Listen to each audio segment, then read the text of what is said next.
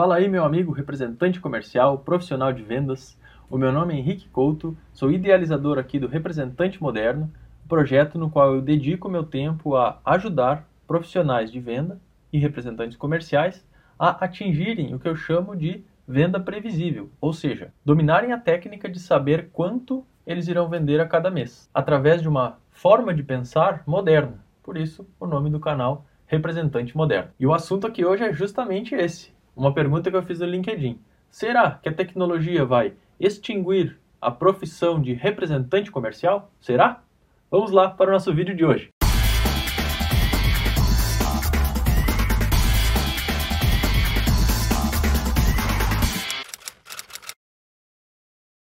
Eu imagino que tu já tenhas ouvido os termos inteligência artificial, aprendizado de máquina, automação e tudo isso um pouco que assusta a gente e nos deixa pensando: ué, mas será que a minha profissão está entre a lista das profissões que vão ser é, extintas ou extinguidas do mapa nos próximos anos em função da tecnologia? Será que representante comercial, vendedor é uma dessas profissões? E hoje o que a gente vai falar é, em tempos de domínio da tecnologia, o que, que a gente pode fazer para se manter, ou até, digamos assim, surfar nessa onda de tecnologia e trazer isso ao nosso favor. Como que a gente pode, inclusive, melhorar nossas vendas utilizando o que a gente tem hoje e disponível aí no mercado. A gente vai quebrar uma série de mitos aqui, nós vamos discutir bastante sobre esse assunto, é um assunto que eu gosto muito e eu espero que te dê uma nova visão desse novo mercado que a gente está pisando aqui todo dia, né? Eu entendo esse medo natural que a gente tenha de pensar que a tecnologia vai dominar, vai tirar os nossos empregos, os nossos trabalhos. E é algo que eu também fiquei bastante intrigado, principalmente quando eu li esse livro aqui, Audaz, do Maurício Benvenuti. Meu amigo Felipe, lá de São Paulo, me presenteou com esse livro aqui. Depois que eu li ele, me clareou muita coisa, me mostrou muitos pontos aqui do novo mercado que a gente está imerso nesse momento. E aí eu fiquei bem intrigado, mas será mesmo que a venda, como a gente conhece hoje, a forma de vender, Será que isso vai ser substituído por algum tipo de automação no futuro próximo? Será? Porque se a gente parar para pensar, a gente já vê hoje robôs fazendo ligações. Já tem ligações que são totalmente automatizadas. A gente vai respondendo sim, não, meu nome, meu CPF e o próprio robô já vai dando os próximos passos com a gente. Essa rotina de autoatendimento. Então isso nos deixa receoso, porque se tem um robô que consegue dar conta de um script de ligação, não vai demorar muito para que a profissão de vendas como um todo não seja mais necessária, né? É uma coisa razoável de se pensar. Inclusive já tem muitos softwares que fazem automação de vendas desde a parte inicial até o final de forma automática. Pensa-se num roteiro de que chama de jornada do cliente, né? vai colocando vídeos, e-mails automáticos, e-mails de fechamento, formulários automáticos de preenchimento, e aquela venda vai sendo automática, né? não precisa de nenhum ser humano para fazer aquela venda ali. Assim como o autoatendimento nos bancos, né? A gente faz praticamente tudo sem precisar ir lá e falar com o gerente ou falar com alguma pessoa do caixa. Inclusive agora com os bancos online, muito mais ainda, não precisa nem sair de casa. Né? Então eu sempre lembro de um bate-papo que a gente teve com o pai da Joana, que ele disse que a culpa do mundo está assim como está, é porque as pessoas não tomam mais cafezinho com o gerente do banco delas. E é muito legal isso, porque é uma forma de pensar que ilustra bem essa briga de uma geração que não entende ainda tão bem a tecnologia assim, em, com a tecnologia em si. Essa briga, assim, fica culpando a tecnologia pelos problemas atuais do mundo, entre aspas, né? E quando, na verdade, é uma questão de simplesmente fazer as pazes, de simplesmente abraçar é, esse mundo novo. Tem até uma frase desse livro que eu gosto muito que fala: a tecnologia não pede licença, ela pede desculpa. Ou seja, as coisas vão mudando e basicamente as profissões vão deixando de existir, as coisas vão deixando de, de acontecer mas ela, ninguém está pedindo licença para isso, é simplesmente o jeito como é. As pessoas tentam combater, os taxistas tentam combater o Uber, os hotéis tentam combater o Airbnb ou outras plataformas de hospedagem, mas na verdade a tecnologia não pede licença, é um caminho sem volta. Não tem mais como esses negócios que funcionavam há 10, 20, 50 anos atrás passarem a funcionar a partir de agora. Mas esse exemplo do gerente que não toma mais cafezinho com os clientes ilustra bem isso o sonho antigo era ser bancário e hoje em dia a profissão de bancário já praticamente deixou de existir, gerente de conta já praticamente deixou de existir. É só quando é um pepino muito mirabolante que a gente tem que ir no banco, senão a gente não precisa mais ir no banco. É um exemplo da tecnologia pedindo desculpas, mas não pedindo licença. Principalmente vindo como se fosse um trator de esteira, atropelando tudo. Então isso é importante da gente notar que é um caminho sem volta. E não é porque é um caminho sem volta que basicamente o jogo está perdido. Não é nada disso. E aí eu posso te falar o outro lado dessa moeda com bastante conhecimento de causa. Parte da minha graduação foi voltada a softwares que vão aprendendo mais com os dados que vão sendo alimentados a ele. São softwares de aprendizado mesmo, né? Aprendizado a partir de dados. Então eu fiz um sistema na minha faculdade, no final da minha faculdade, que era um sistema para ir analisando um sinal de apneia do sono, um sinal de um paciente que ficou dormindo dentro do laboratório, e esse software ia analisando durante toda a noite, ele anda descobrindo os pontos durante a noite que a pessoa teve uma apneia. Se tu não conhece, nunca ouviu falar, apneia do sono é aquela doença né? quando a pessoa durante a noite está dormindo e tem que e para de respirar ou tem falta de ar, ela acorda assim, né, com aquela falta de ar ali. Ela é uma doença que não é necessariamente fatal, mas ao longo do tempo ela vai causando problemas, complicações cardíacas, cansaço excessivo, essas coisas. Então é uma doença que eu dediquei parte do meu estudo para melhorar né, as pessoas que, que têm esse tipo de, de sintoma, esse tipo de doença. E aí, basicamente, o que, que eu fiz? A forma mais fácil de achar um evento de apneia, um lugar onde a apneia aconteceu durante a noite, é através da respiração. Então, a gente coloca um sensor aqui perto do nariz, e ele é um sensor de temperatura. Quando a gente inspira, o ar fica gelado, então o, a temperatura fica menor, e quando a gente expira, o ar está quente, né, que vem de dentro do nosso corpo, e a temperatura aumenta. Então ele faz um sinalzinho que é entrada de ar, saída de ar, entrada de ar, saída de ar. A gente consegue ver ao longo desse sinal quando que a pessoa está respirando bem. E se esse sinal começa a ficar pequenininho, é sinal que a pessoa parou de respirar naquele tempo.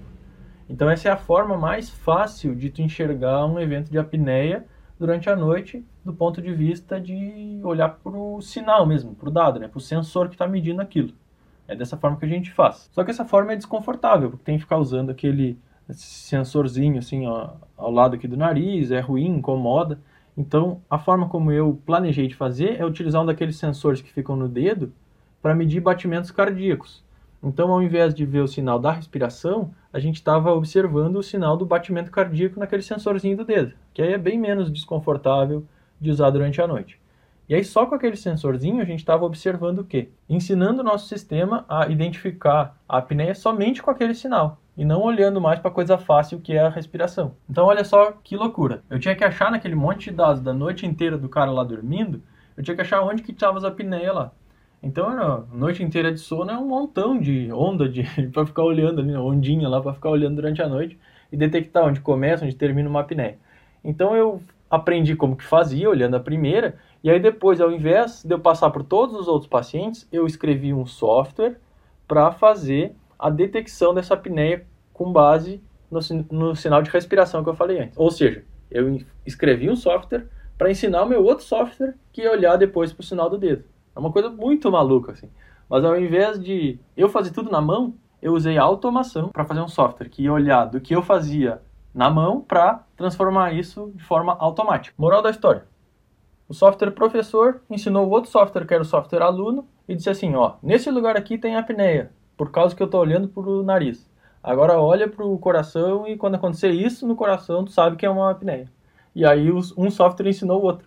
Então foi uma coisa muito bacana, assim, um exemplo de um uso de tecnologia que se eu fosse tentar fazer na mão grande, meu Deus, ia levar anos. Mas quando eu fiz dessa maneira, em uma semana eu consegui separar todo aquele trabalho que eu ia levar um, dois anos para fazer se eu fosse é, manualmente indo por todos aqueles dados. Né? É um exemplo de como que a gente pode usar a tecnologia a nosso favor e não ficar brigando com ela e tentar disputar um lugar com ela. Né? Aí quando eu liguei esses pontos lá na pesquisa, voltando para dentro da venda, para dentro do meu trabalho que eu fazia durante o dia, né? Porque a faculdade eu fazia à noite e o trabalho do ganha-pão vamos fazer assim durante o dia.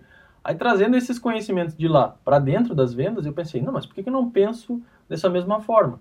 Por que, que ao invés de fazer muitas coisas braçais, eu não começo a pensar em automatizar? Eu pensar em como que eu posso deixar o processo mais rápido para mim, né? Como que eu posso fazer mais em menos tempo esse começou a ser, digamos assim, uma sacada, né? Que a minha mente começou a trabalhar. Todos os dias eu olhava para as coisas que eu estava fazendo e ia pensando, como que eu posso deixar ela um pouco mais automática? Como que eu posso deixar ela um pouco mais fácil? Como que eu posso fazer com que essa tarefa tome menos tempo no meu dia a dia? Então tá aqui o grande motivo, né, de a gente fazer as pazes com a tecnologia. A gente tem que perder o medo que a tecnologia vai tomar o nosso lugar e sim passar a usar esses recursos maravilhosos que a tecnologia nos proporciona para acelerar o nosso trabalho, para nos tornar mais competitivos.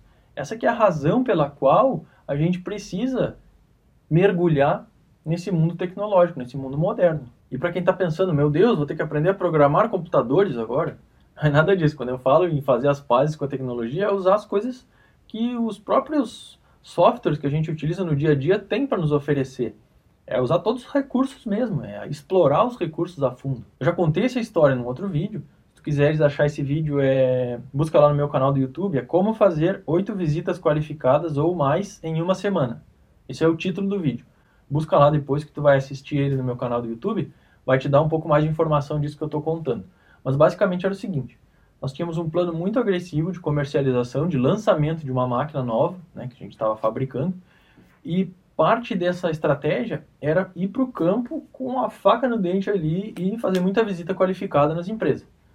E aí foi eu e a minha esposa, Joana, e aí durante o dia ela ia trabalhando na prospecção de novas visitas para os próximos dias, para a próxima semana, e eu ia fazendo de fato as visitas. Então, em 30 dias, a gente fez 42 visitas qualificadas, 42 visitas quentes, que foram de pessoas que estavam interessadas em ouvir, em conhecer a nossa tecnologia. Então, isso para um resultado de tão curto prazo, é, a gente só conseguiu utilizando a tecnologia a nosso favor, utilizando a comunicação sem ter que estar ligando um para o outro, então a gente utilizava agenda para trocar endereços e dados. Então eu saía para uma visita, eu não precisava ficar perguntando o que, que eu faço agora, o que, que eu não faço. Tudo já estava ali para mim no relatório. Então essa troca de informações foi agilizou, foi o que agilizou todo esse nosso processo. Quer saber mais sobre isso? Dá uma olhada lá no outro vídeo, vai esclarecer sobre quais exatamente as ferramentas que a gente utilizou. Mas a ideia aqui foi de utilizar a tecnologia a nosso favor. Se não fosse a tecnologia, nós não conseguiríamos aquelas 42 visitas em 30 dias, de forma nenhuma. Mas só para te dar assim uma pontinha de como que foi, a gente utilizava aquela teoria que eu sempre falo de achar uma, um segmento de mercado numa determinada região e mandar e-mails em massa para aquele mercado, porque para a gente conseguir oito visitas na média, né, qualificadas por semana, a gente tinha que falar pelo menos com umas 150 empresas, às vezes era um pouquinho menos, 100, às vezes era 80 empresas por semana, para conseguir aquele volume tão grande assim. E não tinha como fazer isso na ligação, né? Precisava de algum tipo de envio de, de e-mails em massa para conseguir atingir tantas pessoas e qualificar de forma tão rápida. E aqui entra a primeira coisa que talvez esteja pensando: ah, mas aí começa o problema, porque enviar e-mails em massa é uma perda de qualidade. Eu vou enviar uma coisa para muita gente e aí eu vou perder a qualidade do meu trabalho. Ao invés de falar com uma pessoa por uma pessoa, eu vou mandar e-mail para um monte de gente e essa qualidade vai decair. É natural que se pense isso. E a forma como a gente é treinado a mandar e-mails em massa, geralmente é nessa coisa um pouco mais generalista. A gente envia uma série de e-mails e espera que aconteça alguma coisa com aqueles e-mails totalmente genéricos. Mas isso não acontece com, além de usar as ferramentas, a gente pensar de forma moderna na venda também. O que eu quero dizer com isso?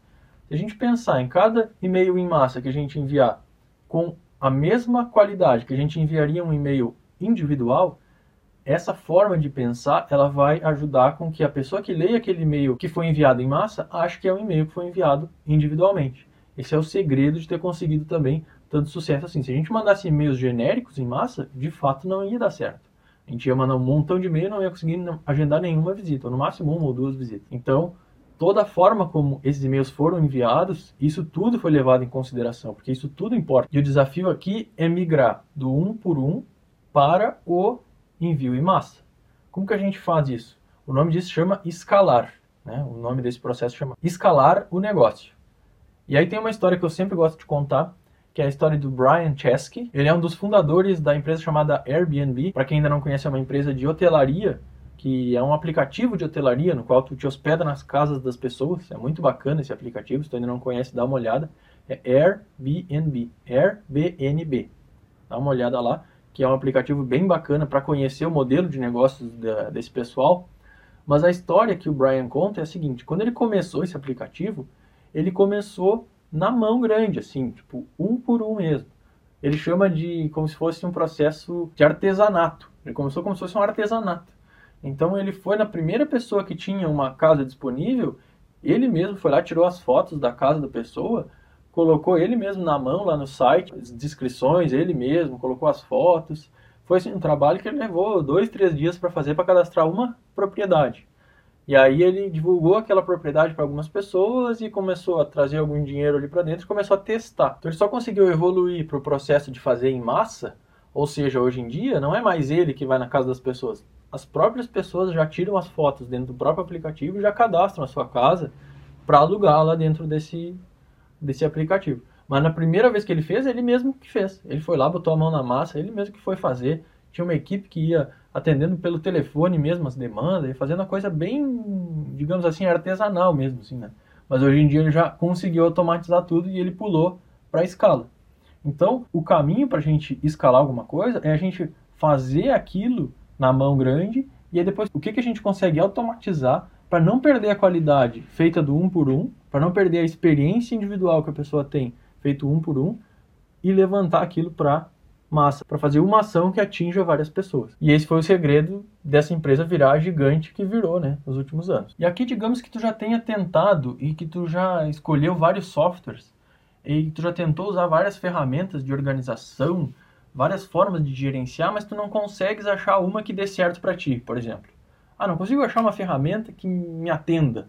Então, eu não, para mim isso não funciona. De automatizar meu processo de vendas, para mim isso não funciona porque as ferramentas que eu uso não dão certo para o meu jeito de trabalhar. Isso é muito comum, muita gente me fala isso. Muita gente foca muito na ferramenta. E esse foi um erro que eu mesmo já cometi muito. Quando eu fui gerente de vendas no mercado imobiliário, um dos motivos de eu ter fracassado naquele empreendimento foi o seguinte: foi de focar na ferramenta que eu estava desenvolvendo para minha equipe de vendas. Então, na época eu estava muito fissurado com desenvolvimento de aplicativos então eu desenvolvia assim um aplicativo e ficava dia e noite. Como que a gente vai fazer na hora que aparecer um cliente? Aí eu vou ver, escolher qual dos corretores que eu vou enviar. E aí automaticamente ele vai receber um e-mail e aí vai dizer tudo que ele tem que fazer. Aí ele já vai buscar lá uma forma, vai alimentar aquilo de volta. Eu vou estar gerenciando a equipe assim. Então eu fui com um foco assim muito grande em criar essa ferramenta. De fato criei, ficou boa, mas acontece que eu esqueci do lado humano da coisa. Eu esqueci do lado humano de estar junto com a equipe, de ajudar eles a fechar os negócios. Eram todas pessoas muito jovens, ainda não tinham grande experiência de vendas. Então, ao invés de eu estar ajudando eles na venda, para depois a gente pensar juntos na ferramenta lá na frente, não, eu estava pensando na coisa errada no momento errado. Então, é muito comum que a gente se perca nessa encruzilhada de achar que, bom, eu já me dei conta que eu preciso me modernizar, então agora eu vou ficar obcecado na ferramenta que eu vou usar. Mas na verdade não é nada disso. Na verdade, a gente tem que ficar obcecado na forma moderna de pensar, na forma moderna de se atualizar, de estudar, de buscar nas coisas que tu já usas, como que tu pode ficar um pouquinho melhor a cada dia. Então acho que a melhor forma de abrir a mente para essa mentalidade é, como eu falei, ler o livro Audaz do Márcio Benvenuti. Acho que ele vai te dar essa capacidade de enxergar isso que eu estou dizendo aqui de uma forma mais clara, até do que eu estou falando vai te mostrar que o caminho já mudou. As, a forma como a gente quer se segurar no passado, ela só vai nos atrasar mais para a gente acelerar essa mudança. Então, dá uma lida no livro Audaz, vai te dar essa, essa clareza que eu estou falando aqui agora. Mas o principal recado é o seguinte: não focar demais na ferramenta, na forma como você vai fazer, e sim tentar pensar de forma moderna mesmo, tentar enxergar o processo de forma moderna e não a ferramenta em si, ok? Ah, mas Henrique, não tem jeito de eu conseguir competir com essa garotada que tem por aí.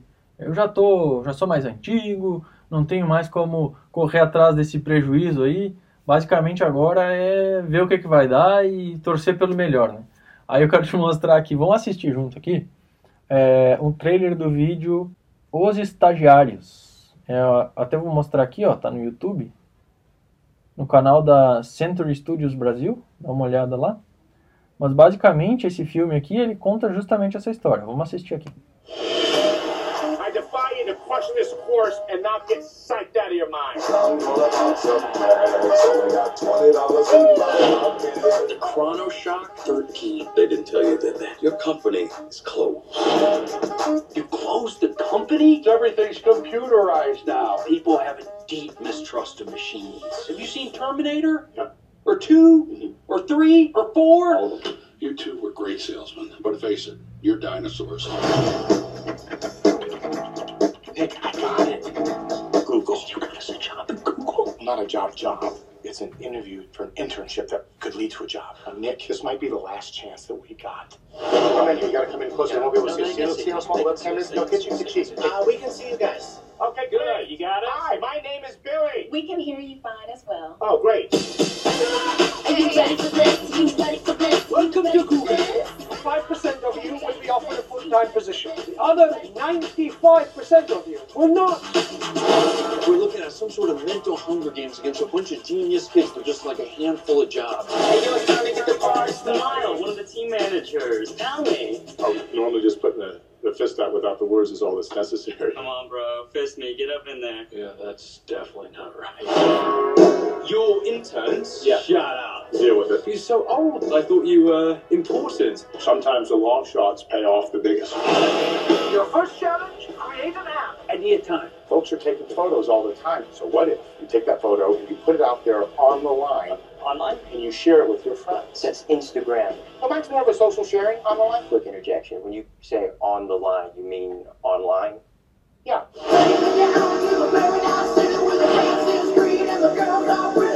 Rules. The red paddle indicates no, green paddle yes.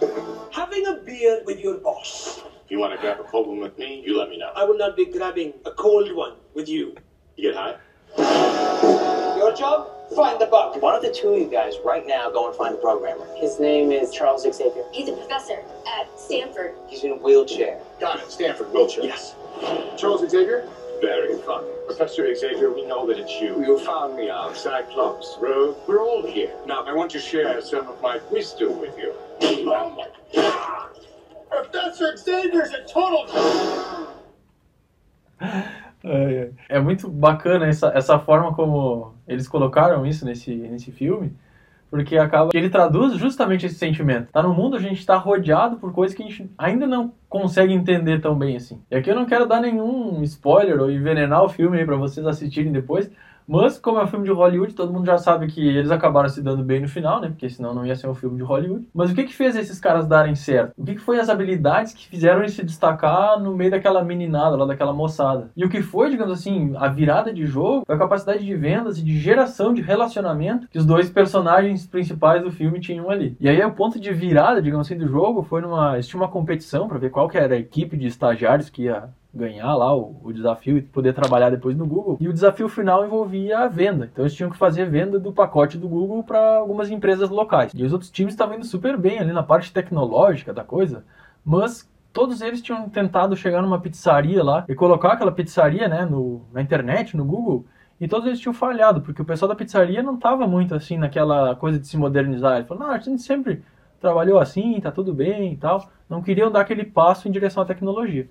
Aí, esses dois caras chegaram lá nessa pizzaria e conversaram de uma forma muito intensa. Foi muito impressionante a forma como eles persuadiram aquele, os donos daquela pizzaria. Foi uma cena bem bonita, assim, porque mostrou a capacidade de relacionamento que eles tinham e que os jovens concorrentes dele naquele, naquela disputa ele não tinham. Não é uma coisa que é ensinada nessa nova geração, mas é uma coisa que nós, e principalmente os representantes mais antigos até no mercado, tem isso já no, no DNA mesmo, assim, essa coisa de saber o que falar na hora certa, de puxar um assunto, de se tornar é, mais amigo, mais íntimo das pessoas, e isso obviamente vai trazer melhores resultados de venda. Então isso que fez com que esses dois é, veteranos, digamos assim, no mundo ali, é, conseguissem triunfar e conseguissem depois ser efetivados é, para trabalhar no Google no final do filme. Então vale muito a pena tu assistir esse filme aí, porque vai te dar essa inspiração, assim, essa coisa de, não, peraí, não tem essa coisa de idade, não tem essa coisa de, isso tudo é um negócio que está na minha cabeça, que não tem nada a ver. Eu posso pegar e mudar agora a minha forma de pensar e a partir de parar de assistir esse vídeo aqui já pensar diferente. Nada, não custa nada. Se tu quiser, é só uma decisão que tem que tomar. Então eu quero que tu penses agora, das tuas habilidades, das coisas que tu sabe fazer, fechamentos de negócio que tu sabe fazer. Tu achas que um jovem, que um moço, assim, uma pessoa dessa,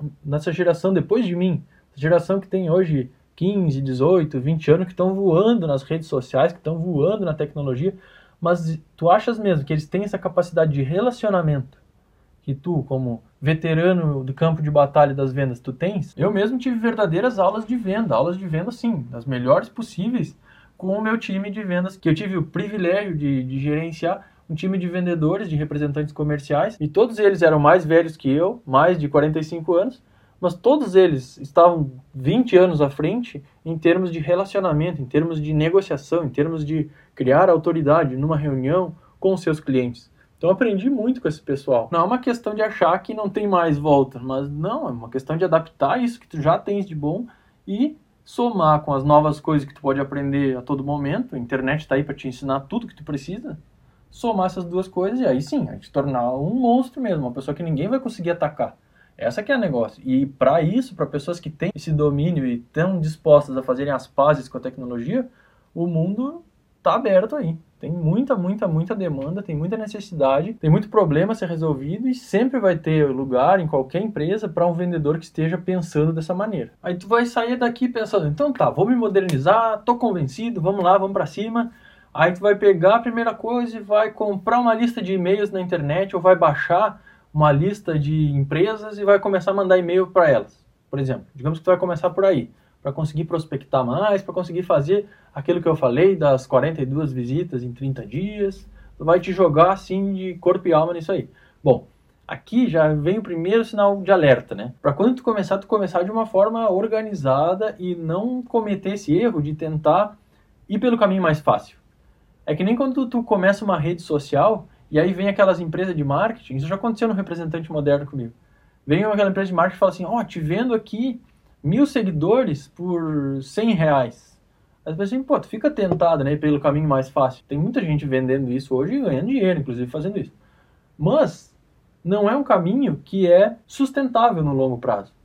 Então isso a gente tem que pensar para tudo que a gente for tomar de decisão. E parte da mentalidade moderna está aqui também. A mentalidade moderna é o exemplo que eu citei antes do cara lá do Airbnb. Ele começou fazendo de forma manual ele mesmo, mas pensando que depois, ou tendo uma equipe, ou quando os próprios usuários fossem tomar as ações dentro do aplicativo dele, eles saberiam como fazer sem perder a qualidade. Então, quando a gente está fazendo alguma coisa tipo essa, de comprar uma lista de seguidores, a gente está perdendo a qualidade. Porque aqueles seguidores, às vezes, não são seguidores de verdade. Eles são perfis falsos do Instagram, eles são coisas que não vão te agregar para a construção de uma comunidade, por exemplo. Então, isso é uma coisa que não tem qualidade, isso é uma coisa falsa, isso é uma coisa que não vai levar a nada.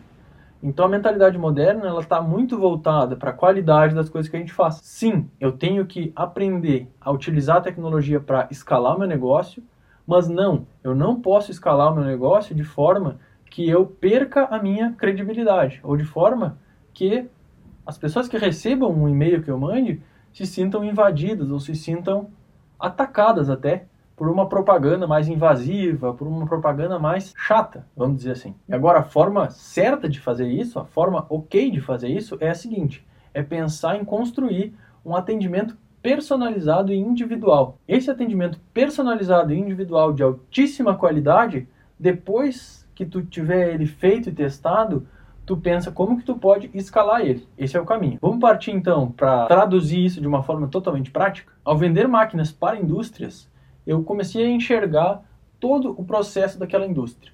Desde o início, como que a garrafinha era formada, com aquelas termoformadoras, depois como que ela passava pelo invase, depois como que colocava o rótulo, depois como que colocava a data de validade, depois como que ajeitava os produtos, depois como que eu fazia o encaixotamento desses produtos, que aqui era a coisa que eu vendia, a encaixotadora. E depois como que fazia paletização, depois como colocava aquele produto dentro do caminhão, eu fazia meio que um estudo de toda aquela fábrica, como que ela funcionava. Por exemplo, aqui uma fábrica de produtos sanitários, foi um dos estudos que eu fiz. Quando eu entendia toda a cadeia daquela fábrica específica, eu escolhia uma fábrica e estudava ela, uma fábrica que eu já tinha visitado, aí eu pegava e fazia uma abordagem, uma oferta do meu equipamento com base nos problemas que eu resolvia para aquela fábrica específica. Então, o que, que a minha encaixotadora resolvia? Ela resolvia um problema lá na frente de paletização, ela compensava por um problema lá de trás da rotuladora, ela já tinha todos os componentes necessários para resolver problemas que vinham antes e que saíam depois, geralmente, das máquinas que tinham ali já naquela fábrica. Eu olhava as máquinas que já tinham naquela fábrica e os problemas que aquela máquina apresentava para o pessoal que estava ali, e pensava, o que, que a minha máquina resolve daqueles problemas lá que eles estão enfrentando hoje? Aí eu monto a minha estratégia de vendas toda em cima dos problemas que esse meu equipamento resolve para aquela situação atual daquela empresa. Aí tu pode imaginar que isso leva um tempo, certo? Tu leva um determinado tempo ali para fazer todo esse estudo, para fazer várias ligações com aquele cliente, conversar, entender se o problema é de fato realmente aquele. Aí ele vai começar a te falar, ah, é bem isso, ah não, não é bem assim, na verdade é tal coisa. E aí tu vai melhorando, melhorando. E quando tu tiver assim com aquela venda muito alinhada, quando tu tiver com aquela oferta muito alinhada, aí é a hora da gente fazer esse nosso tempo se pagar. Até então ele é simplesmente um investimento. A gente está pegando um cliente e estudando como que aquele cliente funciona. A gente está investindo nosso tempo. Provavelmente não vai se pagar se a gente ficar só nisso. Mas aí entra a dica prática que é aproveitar esse trabalho que tu já fez e aplicar esse trabalho, replicar ele para outros clientes do mesmo segmento. Já deve ter percebido isso que a indústria brasileira é muito parecida. Uma, o que uma empresa faz, que uma empresa referência faz, as outras vão lá e vão fazendo também. Então aquele problema que tu estudou é muito provável que seja um problema comum para aquele mesmo segmento. Todas as indústrias sanitárias vão ter aquele mesmo tipo de problema que teu produto resolve. Então, uma vez que tu fez todo aquele estudo, toda aquela oferta, aprimorou bem aquela oferta, deixou ela muito atrativa para resolver todo aquele monte de problema que o cliente lá tem, aí tu pega aquela mesma oferta que tu já fez e tu replica ela para as outras empresas do segmento. Começa um relacionamento, tu pensa como que tu vai fazer todas as abordagens, interesse, depois tu vai, na hora que o cliente estiver pronto, que tu vai mostrar de fato o preço, aí depois tu vai ver se ele já tem aquele, vai qualificando, como eu sempre ensino, mas tu pega aquele trabalho, digamos assim, minucioso que tu fez para uma empresa, que ficou um, um, relatório, uma grande proposta, e começa a replicar aquele trabalho para outras empresas. Essa é a forma que o teu tempo vai se pagar, essa é a forma que tu vai escalar de uma forma totalmente personalizada e individual. Vai continuar sendo individual, só que tu vai fazer várias coisas individuais ao mesmo tempo com base numa que tu fez lá no início. Então essa é a forma como o cara lá do Airbnb fez, essa é a forma que eu te aconselho também a fazer, que vai te dar grandes resultados com certeza. Então essa é a dica prática que eu queria te trazer hoje. Espero que tu consigas desligar esse vídeo e já colocá-lo em prática agora. Escolhe um cliente teu aí especial, que seja uma referência local, faz isso que eu te falei, e aí depois pega outras empresas desse mesmo segmento e replica essa oferta para eles. Espero que tenhas gostado, espero que tenhas aberto a cabeça em relação aos rumos da tecnologia. A gente se encontra aqui no nosso próximo vídeo. Muito obrigado pelo teu tempo, por estar acompanhando esse trabalho. Espero que tenha te ajudado muito. Abração e boas vendas!